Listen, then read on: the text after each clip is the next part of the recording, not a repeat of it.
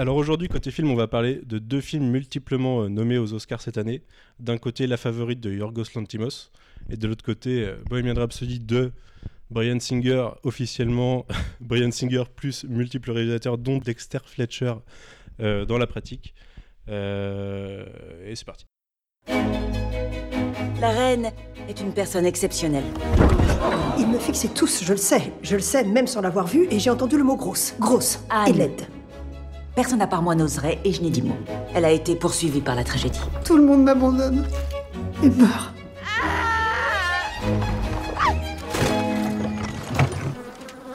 Veuillez excuser mon apparence. J'avais espéré être employée ici par vous.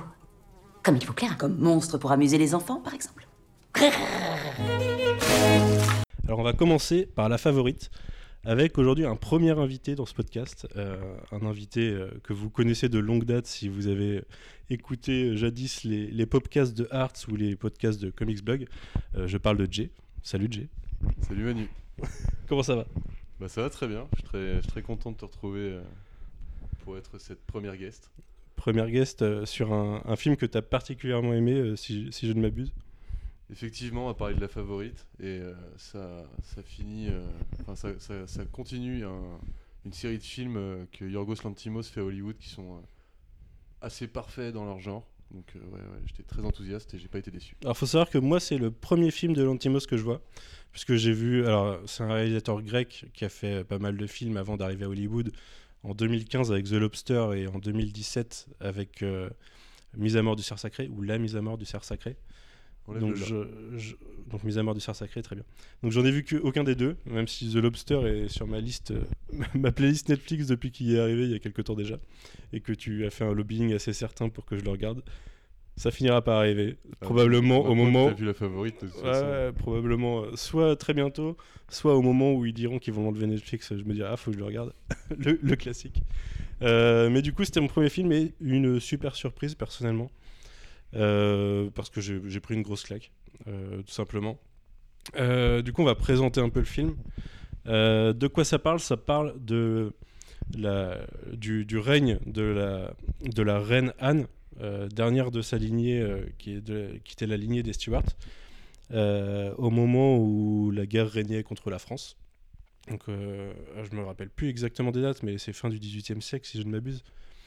Euh, et du coup, la reine Anne, qui est interprétée par Olivia Colman, et qui a pour, euh, pour amie, et euh, c'est plus qu'une amie, c'est une amie confidente slash coré- corégnante, puisque au final, on découvre assez rapidement, et c'est globalement historiquement vrai, que euh, C'est le... une régence quasiment. Comment? C'est quasiment une régence. Ouais. Du coup, qui est Lady Sarah, interprétée par Raquel Weisz, euh, qui était euh, duchesse de Marlborough, euh, qui vi- vient euh, arriver, les deux voient arriver dans leur vie euh, le personnage interprété par Emma Stone de Abigail, qui est la cousine de Lady Sarah, Euh, cousine déchue puisque sa famille est sur une dette de jeu est partie, euh, enfin a été euh, déchue et elle a fini en tant qu'esclave de son côté et qui arrive à la cour et qui va essayer de gagner les faveurs de sa cousine et de la reine. Donc voilà, c'est globalement euh, une introduction au film. Euh, derrière, c'est un jeu de pouvoir à la cour de la reine. Et c'est surtout un, un super trio d'actrices, euh, personnellement. Je sais pas ce que tu en as pensé. Ah bah carrément. Là, on est sur, on est sur bah, des- Olivia Colman. Moi, j'ai découvert avec Flo la série Flowers. Je, Ouais. je pourrais vous en, vous en parler pendant des heures. Euh, Exceptionnel. Euh, bah, Emma Stone, euh, plus rien à prouver. Puis, bah, comme on, parlait juste un petit peu avant, Raquel Weisz, euh, immortelle. Immortel parce que c'est assez drôle parce que oui on a l'impression qu'il y a une, différence d'âge assez conséquente entre Lady Sarah et la reine Anne alors qu'au final c'est Olivia Colman qui est la plus jeune puisque elle a 45 ans là où Raquel Weisz a quasiment 49 ans Euh, et oui euh, c'est une actrice Raquel Weisz qui a fait une carrière euh, assez, assez étrange puisque le grand public la connaît principalement pour La Momie alors qui que date d'il y a euh, 20 ans, parce que ça devait être 98 ou 99 le premier La Momie. Et derrière, elle a plutôt fait des films semi-indés, voire. Enfin, très peu de, blockbusters, si je, je- je me souviens bien. Elle a dû faire quelques Darren Aronofsky ou des choses comme ça, parce qu'elle a été mariée à Darren Aronofsky. The. Ouais, The Fountain, voilà. Euh. l'excellent euh, The Constant Gardener aussi, Ouais. avec euh, Ralph Fiennes. Mm. Et ouais, notamment. Ouais, Emma Stone, il n'y a plus besoin de la présenter. Emma Stone, c'est l'actrice du moment. C'est voilà, c'est l'actrice du moment, un peu plus jeune que les deux autres du coup, puisqu'elle est- elle doit avoir 30 ans, je crois. Elle a dû naître en 88, si ma mémoire est bonne. Euh, du coup, c'est un, un super trio d'actrices qui a globalement le champ libre sur tout le film, puisque euh, puisqu'au final, on voit très peu d'autres personnages. On va avoir euh, en personnage notable, on a le personnage d'Harley, qui est le chef de l'opposition du coup au gouvernement de la reine, interprété par Nick Holt. Donc euh, euh, Nick Holt qu'on a vu dans Nick Holt d'ailleurs, je sais pas sa prononciation, mais si je dis Nick Holt, ça, ça me fait penser à Nick Nolte et du coup ça, ça risque C'est d'être un peu bizarre, ouais. Tu peux Ouais. dire en entier euh, Nicolas euh, pense. Nicolas Holt, ouais. Euh, du coup, que, qu'on a pu voir dans Mad Max Fury Road, qu'on a pu voir dans les films X-Men, puisqu'il interprète Beast. Euh, et alors, j'ai rien d'autre qui me vient à l'esprit, mais je sais que je Il l'ai vu dans dans. Skins pour les plus Ouais, voilà, de ouais. séries. Bah, c'est là qu'il a commencé globalement dans Skins. Euh, il jouait un gamin dans un film. euh, Ah oui, je ne sais plus quel film, je l'ai vu passer qu'il y a pas longtemps, mais ouais, je, je- je vois de quoi tu parles. Et je l'ai plus non plus. Pour un garçon avec Hugh Grant. Ouais, voilà. Je savais que c'était un Hugh Grant, mais je me rappelle plus du titre. Euh, et du coup, euh, c'est un film. euh, alors, je sais pas, n'ayant pas vu d'autres films du réalisateur, mais moi, on m'a présenté le, réalisateur comme plutôt misanthrope dans l'esprit. Là, on peut dire qu'il est misandre. Disons que c'est un film totalement dans son époque, puisqu'il il met, met en vedette quasiment que des femmes. Même si là c'est historiquement vrai, puisque quasiment toute l'histoire, même si elle est grandement romancée et qu'elle a été réarrangée pour, le, pour les biens du film et du scénario, euh, quasiment toute l'histoire est, inspirée de, de la réalité. C'est-à-dire que cette, euh, cette euh, conquête de, de la favorite, puisque le, titre du film vient du fait qu'il y a un combat pour être la favorite entre le personnage de Sarah et le personnage d'Abigail. Et c'est quelque chose qui a réellement existé. Il y a vraiment une, une idée de, de la montée d'un personnage face à, à la déchéance d'un autre personnage dans, la, dans le cœur de la reine. Et, et du coup, là où on pourrait se dire que c'est c'est une relation quasi anachronique, parce qu'on a l'habitude, de- je sais pas toi, mais moi, quand je, quand, euh, quand je pense à cette époque, j'ai plutôt l'impression de. Enfin, l'habitude d'y voir des, des jeux de cours masculins, principalement, quoi. Ouais, c'est vrai, c'est vrai. Et, C'est vrai peu- et au final, c'est non. peu représenté dans, dans on va dire, j'allais dire l'histoire collective, euh, l'histoire avec un grand H, mais euh, qu'on se transmet euh, comme ça par les films, ouais, par, la- par la culture et tout. Effectivement, on a, on a rarement ce, ce genre de choses où, quand on a des femmes, je pense les liaisons dangereuses, des choses comme ça, qui sont quand même au pouvoir, ça reste aux abords de la séduction, quoi. On est toujours, toujours dans un rapport homme-femme. Hmm. Alors là, pas du tout. Euh, pas du tout, même si la séduction fait partie du film. La séduction fait partie du film, Mais mais, par on n'est pas du tout dans un rapport homme-femme euh, classique. Non, parce qu'il y a des tentatives d'ailleurs de séduction homme-femme dans le film. Et c'est plutôt euh, vu de manière très froide et très misandre, justement, où les hommes ne sont que des, que des, des moyens de parvenir à leur fin. Quoi. C'est des bites sur pattes, les mecs. Et euh, qu'est-ce que je veux dire? Oui, voilà. Euh, du coup, euh, ça laisse, euh, ça laisse place pas mal à, à ce trio d'actrices. Là où, d'ailleurs, on, on sait que le film a été nommé aux Oscars dix fois, dont meilleure actrice pour Olivia Colman, qui a déjà gagné le Golden Globe, puisque le film a été nommé aussi pour 5 Golden Globes, quelques BAFTA, en tant qu'actrice principale. Mais c'est assez dur, au final, de, de retirer une actrice principale du, du film, puisque... il y a un équilibre plutôt intéressant et plutôt parfait entre les, les trois personnages du trio Ouais. et que c'est plutôt euh, les différents actes du film qui vont venir mettre en avant tel ou tel personnage. Exactement, on se retrouve avec un temps de présence qui est euh, un peu indéfini quand on sort de la, de la séance. Et on peut pas, comme tu disais, détacher de, vraiment d'actrice. Après, c'est peut-être la- le rôle en lui-même qui donne, euh, qui donne ce pouvoir, on va dire, à Olivia Colman, étant la reine et étant Mm. Celle qui est courtisée dans le film, c'est vu que c'est tout le sujet. Voilà, il y a- le scénario euh, implique peut-être un petit peu ça, mais pas, pas en termes de. Mais il faut dire que c'est un rôle qui, qui demande aussi beaucoup plus de nuances parce que alors le personnage nous est présenté au début comme une reine un peu paumée au final euh, qui justifie du coup la présence de Lady Sarah en tant que, que décideuse euh, et qui devient quand on quand le personnage est de plus en plus creusé, on voit qu'au final, elle est autant manipulée que- qu'elle est, euh, qu'elle est instable psychologiquement, ce qui donne quelque chose d'assez compliqué, puisqu'elle a des, elle a des, sautes d'humeur euh, assez régulières. Et euh, surtout, par-dessus ça, elle est marquée par un traumatisme familial assez important, puisque, alors je le disais tout à l'heure, c'est la dernière de sa lignée, et pour une raison assez simple, c'est qu'elle a eu euh, 17 enfants, et les 17 sont morts soit avant de naître, soit à la naissance, soit très peu, très peu de temps après. Quoi. Oui, et ça donne. Euh, sais pas si c'est historiquement vrai euh, l'histoire des lapins, mais du coup, Alors les lapins, je ne sais pas. ça donne. un- Allez voir le film et vous voyez ça. Et c'est des moments de détente dans le film qui sont assez rares quand même. Parce qu'on est toujours sur une tension. euh. Des moments de détente, sauf le moment où tu apprends l'origine des lapins. L'origine des lapins n'est pas détente du tout, effectivement. Mais euh, ça, ça replonge un peu la reine et du coup l'humeur de la reine, du coup l'humeur du film un peu, quand il y a les lapins, dans un genre de, de naïveté, euh, d'oisiveté un peu plus commune. C'est plus ce qu'on attend d'une reine euh, qui a, qui a un peu rien à faire. Alors que le reste du film, quand même sous tension, que ce soit euh, tension de séduction ou de pouvoir ou quoi que ce soit. Et, et là, je voudrais parler un peu de la réal de l'Antimos du coup. Mhm.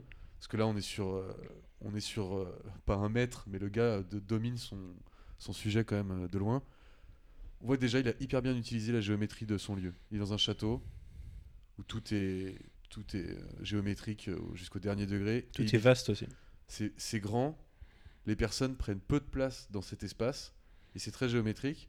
Et il utilise des caméras qui pourraient presque euh, appartenir euh, à l'indé, quoi, à des films indés. euh, il, utilise des, il, fait des espèces de rotation de caméra avec des euh, des trucs comme ça qui peuvent paraître presque grossiers pour un réalisateur. euh, Oui, il doit avoir des angles à 170 degrés ou des choses comme ça. Ouais, il fait, il, fait, il fait des trucs comme ça, il utilise plein d'effets, il y a des, vraiment des jeux de caméra qui sont exceptionnels, la lumière est superbe, tout le temps. Mm. Bah, c'est euh, déstabilisant au début ces jeux de caméra, un peu. mais au final on s'y fait, on s'y fait pas mal et je trouve que ça, Ouais. ça donne un truc en plus au film. Que... Ça, ça- ouais, ça, ça accompagne le mouvement, ça crée une emphase hyper forte avec les déplacements euh, qui sont nécessaires à cette époque-là pour aller rien que parler à quelqu'un, délivrer un message ou quoi que ce soit. Et c'est l'impression d'un peu d'avoir la, la vision du château de ce qui se passe, finalement. Oui. l'impression que Je c'est un peu un personnage et qu'on nous offre sa vision et que lui il contemple bah, ce rè- ce- cette fin de règne-là et, euh, et ça, ça, ça crée vraiment quelque chose de hyper intéressant pour le spectateur et bravo Lantimos. Et d'ailleurs, je me suis fait la réflexion après le film, on voit pas tant d'endroits que ça au final. On voit euh, des pièces, euh, les, les les pièces dans lesquelles vit la reine principalement, ou les pièces dans lesquelles euh, vivent les personnages à un instant T. Quoi. La chambre d'Abigail, l'en- l'endroit où, enfin la cuisine au moment où elle travaille dans la cuisine, euh, le jardin où euh, Abigail et Sarah font du tir assez régulièrement, la forêt une ou deux fois. Je me pose la question de est-ce qu'on voit des scènes où un des trois personnages n'est pas là déjà? Peut-être Nicolas Hoult un peu sur quelques Ah ouais, une ou deux scènes. Mais en- une ou deux ouais. scènes mais effectivement c'est très rare. Ouais, c'est un peu le quatrième personnage du film, clairement, euh, qui est là pour, euh, bah, pour le jeu de pouvoir avec le reste de la classe politique. Euh, pour donner un peu plus d'ampleur à l'ensemble, parce que sinon ça aurait été quand même assez restreint dans, l'histoire. Mais oui, oui, du coup, du coup, il y a ça. Mais c'est vrai qu'on a, on a tendance à s'attarder sur, sur les endroits stratégiques qui sont la chambre de la reine, le couloir qui mène à la chambre de la reine, justement.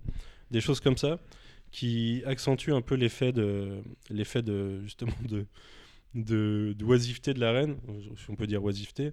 C'est-à-dire qu'elle est un peu, elle est un peu, au final, cloîtrée euh, dans son château et dans son, quasiment dans sa chambre tout le temps, quoi. Elle est très dépendante.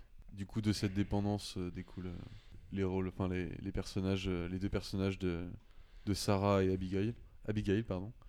Et, et là, c'est là que c'est magnifiquement interprété.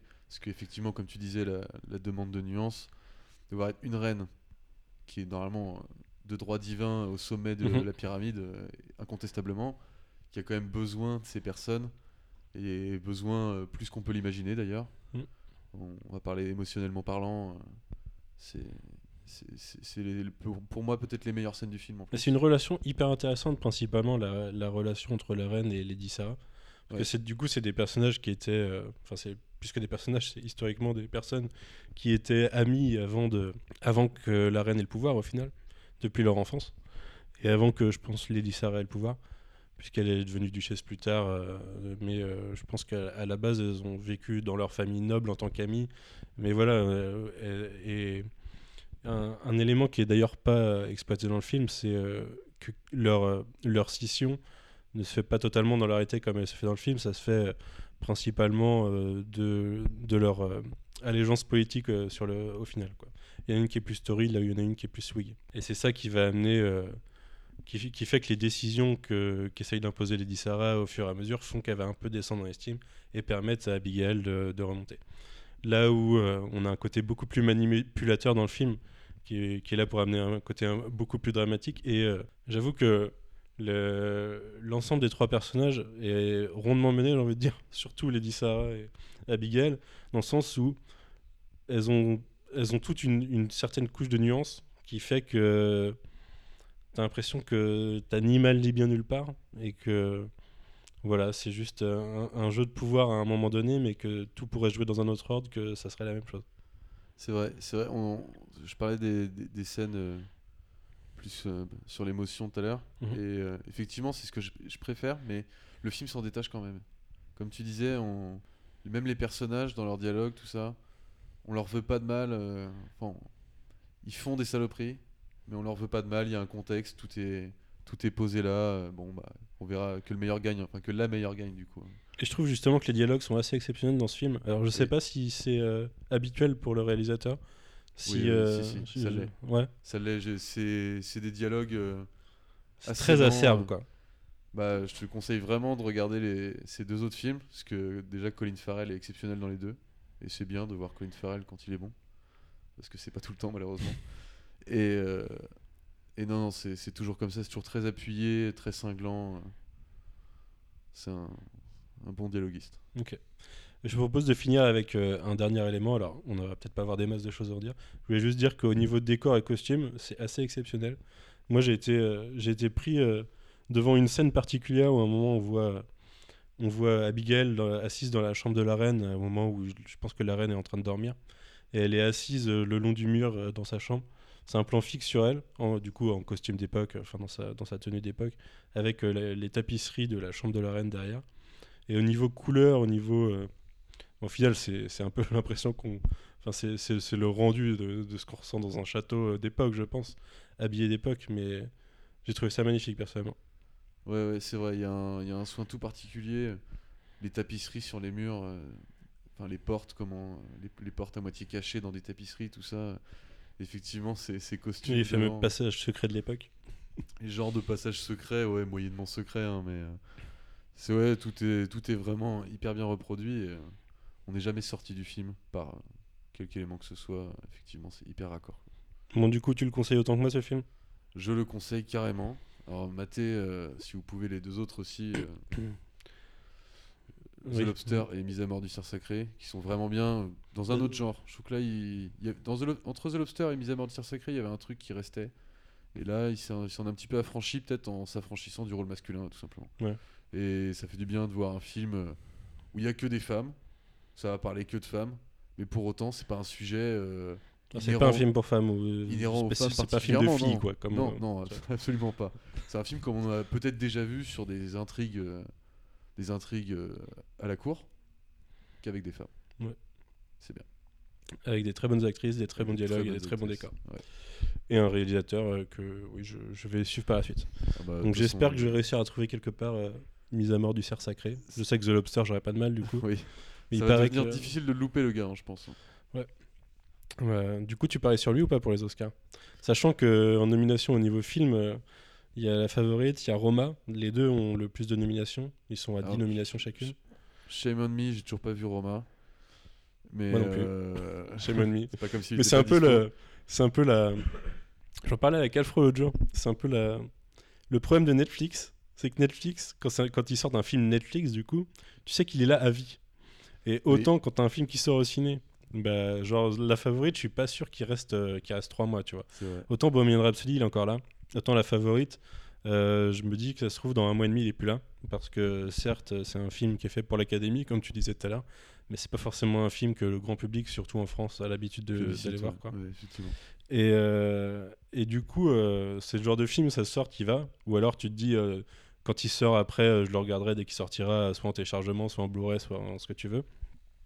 Autant Roma, le, le fait qu'il soit là, ça cet effet pervers de se dire, euh, je pourrais toujours le regarder plus oui. tard, il va pas bouger. Quoi. Il est depuis un, un mois et demi, deux mois de- dans mon salon et j'ai toujours Ouais, pas regardé. ouais, c'est ça, ouais. c'est plutôt triste. Et en plus, c'est le genre de film que j'aurais envie de voir au cinéma. Ah, ah effectivement. Mais bon, c'est un débat. Du coup, euh, tu crois ou pas. Parce qu'il y a aussi A Star Is Born et euh, Bohemian Rhapsody qui ont là ont un, Ouais. un beaucoup plus gros succès critique. Enfin, pas critique, mais Public. euh, public. Ouais, euh, ouais, face. bah alors je, je, je parierais un peu à la Moi, j'ai vu les trois perso. Ouais. Je préférerais que ce soit la favorite dans les trois. Ouais, ouais, bah ça, ça m'étonne pas. hein. Après, euh, effectivement, ouais, beaucoup de nominations. J'espère des Oscars majeurs. Bah, s'ils pouvaient. Olivia Colman et puis une des deux euh, qui pourront Oui, parce que du deux coup, euh, pas l'avoir. voilà, Emma Stone et Raquel Welch, je, je l'ai pas dit tout à l'heure, mais elles sont euh, euh, concurrentes pour le rôle de second rôle, enfin pour le l'Oscar du second rôle féminin. Donc, euh, si, si le film pouvait en rafler pas mal, après, je crois pas qu'il y ait d'acteurs de Roma nominés, étant donné qu'il a pris des acteurs euh, Ouais, je suis pas sûr non du cru, si je puis dire. Non, Roma, il a plein d'autres choses. Il avoir best Ouais. cinématographie, bah, la favorite aussi. Meilleur réalisateur Euh, réalisateur. Meilleur Et, et il, a, il a meilleur film et meilleur film étranger. Ce que je trouve un peu abusé. Parce que ça enlève des chances à d'autres gens. Ça- n'a jamais été très clair de toute façon cette séparation entre les meilleurs films et meilleurs films étrangers. Il y a plein de, il y a- il y a eu plein de problèmes plein de fois avec ça. Mm. donc, euh, Ouais, c'est. Bah, tant mieux, ça veut dire que des films étrangers peuvent gagner le, rôle de- enfin, le titre de meilleur film, mais bon. mm, sous condition, mais oui. Bon, et ben on va se quitter là-dessus pour la favorite. Et puis on va parler d'un autre film nominé, nommé aux Oscars, je crois, cinq fois, mais qui a gagné déjà le Golden Globe du meilleur film, donc c'est déjà un signe potentiel de meilleur film euh, aux Oscars. Euh, c'est donc Bohemian Rhapsody. Prêt, Freddy Ouais, c'est parti.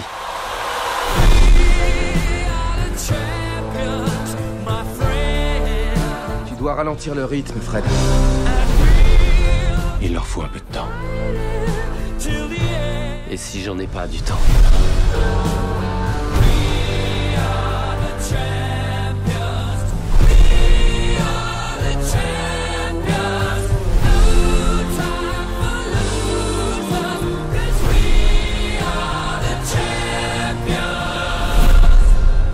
T'es une légende, Fred. On est tous des légendes.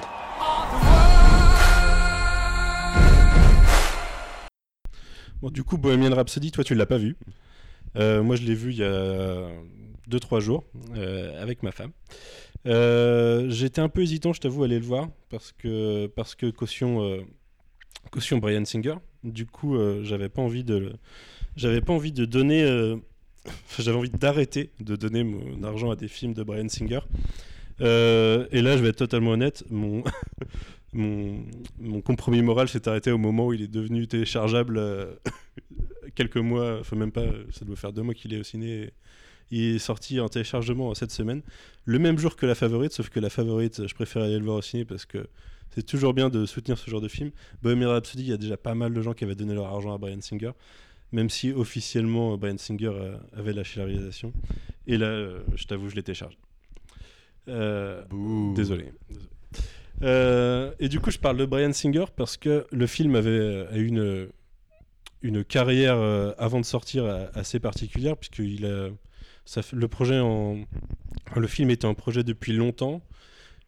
C'est un projet de cœur de Brian Singer qui a fini. Il y a eu pas mal de, prétendants au rôle. C'est finalement Rami Malek il y a deux ans qui a été annoncé dans le rôle. Et euh, Brian Singer a pété un plomb à, je sais pas, 9 mois de la sortie du film, quelque chose comme ça. Et a arrêté de venir sur le tournage. Donc pendant un moment, on l'a pas reçu et je crois que c'est son chef Hop euh, qui, a dû, euh, qui a dû réaliser euh, des parties du film. Ça a été ensuite repris par Dexter Fletcher, qui est le réal de Eddie the Eagle notamment. Et, euh, et le film est, sorti du coup fin d'année. Du coup, si j'en parle de ce, de ce remue-ménage, c'est qu'au final, quand le film se lance et que tu as le directed by qui apparaît, c'est toujours directed by Brian Singer. Et ça mérite d'être noté puisque dans toutes ces nom- nominations aux Oscars et dans, tous ces, dans toutes les nominations qu'il a pu avoir, euh, le nom de Brian Singer a bien été mis de côté, mais au final, c'est quand même lui qui est crédité. Donc ça reste, euh, je pense, ce, ce pot pourri euh, qui, est, qui est un peu euh, obligatoire puisque je sais plus qui, enfin quelle guilde oblige euh, les films à être réalisés que par une seule personne. Ce qui fait que c'est pareil, il y avait le problème de Zack Snyder, euh, Joss Whedon sur Justice League, des choses comme ça, qui, qui a le crédit de réalisation au final. On a eu le problème ici et c'est Brian Singer qui, qui- a gagné dans cette histoire. Je pense honnêtement, étant donné que c'était son projet à la base et que c'était lui qui a réalisé la plupart du film, et que au sein du film tu te rends pas trop compte de ce qui, de, qui a pu réaliser quoi, je pense que c'est logique que ça soit ça. Sauf qu'avec euh, tous les scandales qu'il a au cul, c'est pas, c'est pas la, me- la meilleure pub pour le film. Le mec est un violeur récidiviste. Présumé, À présumer, bien sûr. mais bien présumé quand même. Ça donne envie de douter de ses films, quand même. C'est ça. Euh, et du coup, euh, The Bohemian Rhapsody, Bohemian Rhapsody tout court, je vais rajouter des The partout, mais il y en a pas. Euh, c'est présenté comme un biopic de, de Freddie Mercury. Euh, J'avais des échos. Ça euh, commence mal, le c'est présenté comme. c'est présenté comme, on, en- on, en- on y reviendra plus tard. J'avais des échos assez mitigés sur le film. Euh, le film a un succès public assez, assez important quand même. Niveau critique, les critiques sont partagées. Et une des critiques qui revenait le plus, selon moi, c'est que c'était un film qui était fait pour les gens qui n'étaient pas fans de Queen. Et du coup, personnellement, je suis fan de leur musique. J'ai pas forcément euh, de connaissance de l'histoire du groupe ou de l'histoire de Freddie Mercury. Du coup, j'y suis allé sans ces a priori. Et après, je me suis renseigné sur la chose. Euh, mon, mon ressenti sur le film en tant que tel, j'ai trouvé que c'était un, film, c'était un bon film. Euh, il y a une bonne vibe, il y a surtout des très bons acteurs. Moi, le truc qui m'a qui m'a buté dans le film, alors je sais pas si c'est. Euh, en, en l'occurrence, Rami Malek est celui qui est le plus plébiscité et qui est nommé euh, pour tous les awards de meilleur rôle. Je suis pas certain qu'il le mérite au-dessus de la plupart des autres nommés, euh, dans, ces catégories-là. Il fait un sacré travail, sauf que ce que me disait Elodie après le film, c'est que quand tu connais Rami Malek, tu vois toujours Rami Malek. Et personnellement, ouais, c'est c'est- c'est ce- c'est- c'est le personnage de Rami Malek que j'ai vu dans le film. Alors, ils ont beau y avoir mis un dentier pour qu'il ait les dents de Freddie Mercury, ça change pas tout, quoi. Euh, néanmoins, il joue très bien, hein. il n'y a, a- pas de problème. Mais euh, tu, tu ressens pas autre chose que Rami Malek derrière, quand même. Tu ressens pas vraiment Freddie Mercury. Là où le reste du groupe, alors j'ai perdu, euh, il y a Joseph Mazzello, ce cher team de Jurassic Park. J'ai perdu le nom des deux autres. Je sais qu'il y a l'acteur qui joue, qui joue Angel dans les dernières, euh, dans la dernière version des X-Men, justement. Le, de- Ben dernier Foster Angel en date. Comment? Ben Foster? Non, je crois Ah que non. c'est Ben Hardy ou quelque chose comme ça. Et C'est Ben. peut-être bien Ben Hardy, ouais. Mais j'ai perdu, euh, j'ai perdu le, le, nom du, du dernier euh, membre du groupe, euh, qui joue Brian May, justement. Je- ce qui est assez exceptionnel, c'est qu'ils ont, une, ils ont adopté des mimiques et, une façon de, jouer qui colle exactement aux membres du groupe. Et tu, tu vois, le film finit par le Live Aid de 1985. Et derrière, tu as des images d'autres concerts du groupe. Et tu as l'impression de voir les mêmes personnes. Quoi. Donc tu sais que leur tête, c'est pas la même. Mais même dans leur mimique de tête et dans la façon dont ils jouent, la façon dont ils se positionnent et tout, c'est assez impressionnant à quel point il y a une fidélité euh, là-dessus. Euh, et mon deuxième avis sur le film, c'est que c'est super facile. C'est-à-dire que le film dure deux heures. euh, deux heures qui passent très vite quand même. Euh, ça commence de 1970 où à l'époque euh, Freddie Mercury, alors il s'appelle euh, Farouk à la base, j'ai oublié son nom, son, nom son, nom de famille, mais son prénom c'est Farouk. Il, est, il était bagagiste à Isro. Et il va rencontrer le groupe Queen, enfin le groupe qui s'appelle Smile à l'époque, qui va perdre son chanteur et c'est comme ça qu'il va, il va proposer de, de devenir chanteur et que plus tard euh, Queen va devenir Queen. Euh, donc ça commence euh, par là, par ensuite leurs premiers enregistrements et ça part de façon hyper fluide jusqu'à la montée de Queen et à un moment une séparation pour qu'il fasse du solo, puis une remise, une remise ensemble du groupe pour le Live Aid de 1985 et ça s'arrête sur le Live Aid. Avec euh, au passage la relation de Freddie Mercury avec euh, sa fiancée, euh, puisqu'il a eu une relation hétéro pendant très longtemps, avec Mary Austin, je crois, interprétée par Lucy Boynton dans le film. Et, et du coup, qui forcément au bout d'un moment s'arrête, puisque on, découvre en parallèle qu'au final il est homosexuel et au bout d'un moment, voilà, la, la- la relation est vouée à, se terminer, ils restent amis.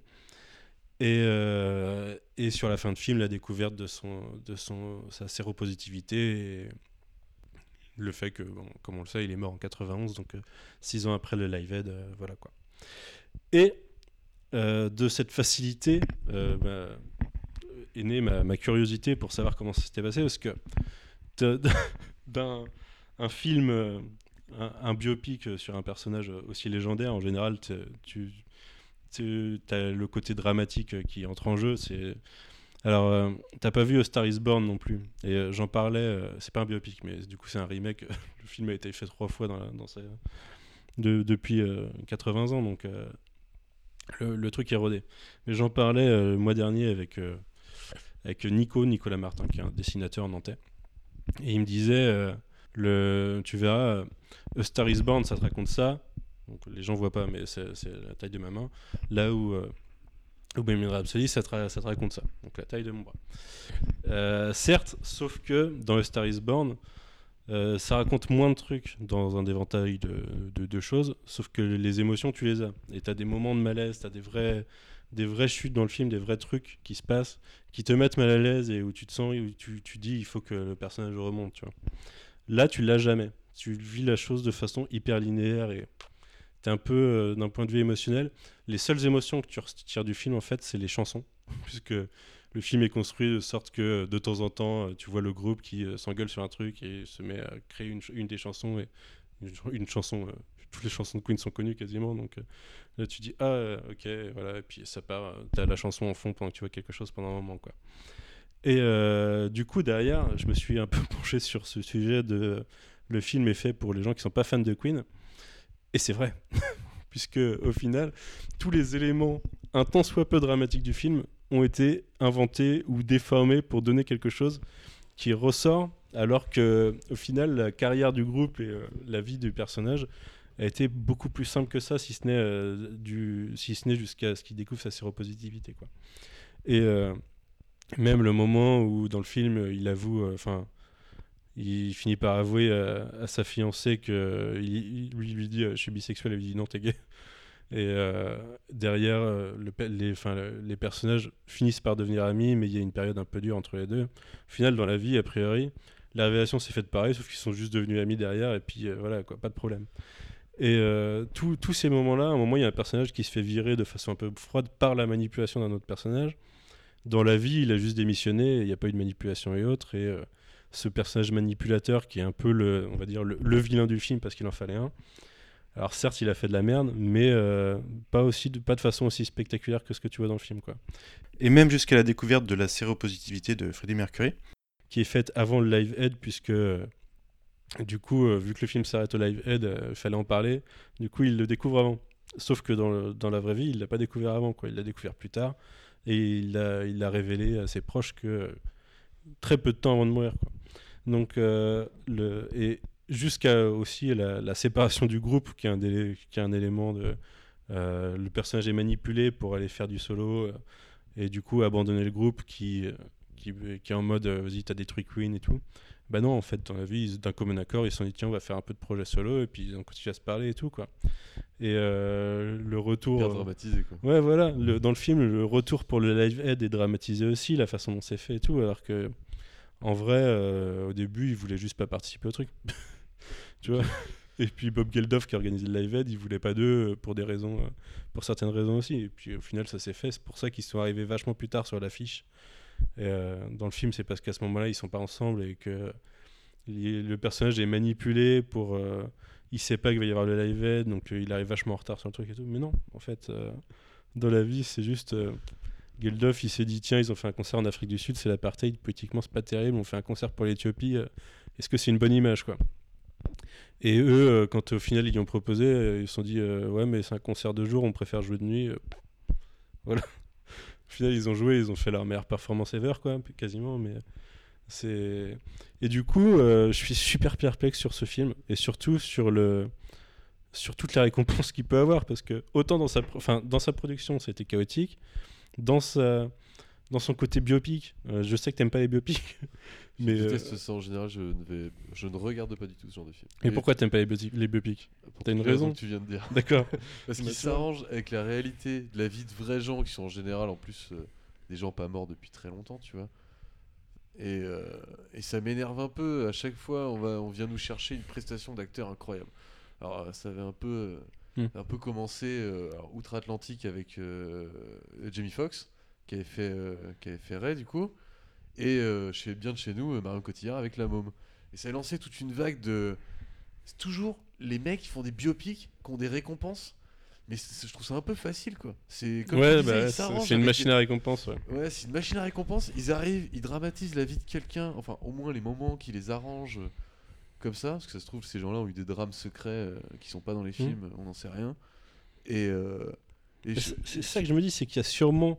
C'est la même enlise à chaque chaque chaque biopic, c'est plus, c'est toujours la même construction et tout. Comme si on avait inventé un genre de film qui a pas besoin de faire des efforts à part l'acteur quoi.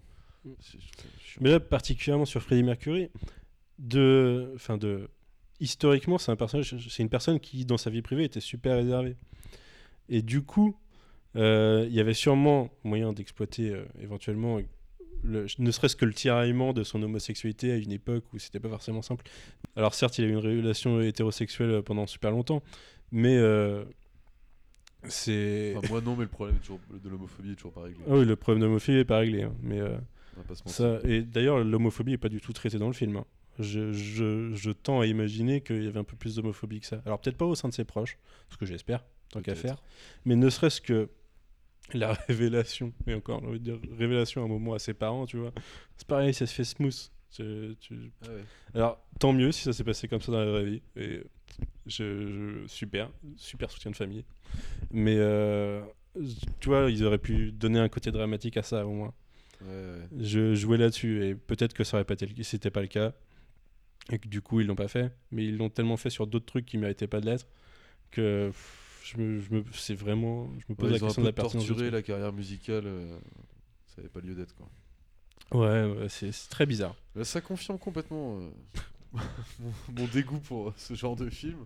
Après, euh, si vous aimez les grosses performances d'acteurs, euh, des trucs comme ça, euh, apparemment c'est ça qui est à la mode, c'est de faire un biopic quand un acteur. Donc euh, ouais pourquoi pas hein, mais bah, je te dis en plus moi euh, autant Rami Malek très bon quand même mais euh, J'adore Rami Malek. Autant moi le truc qui ressort le plus du film c'est vraiment la, la fidélité. En fait ça se finit sur un...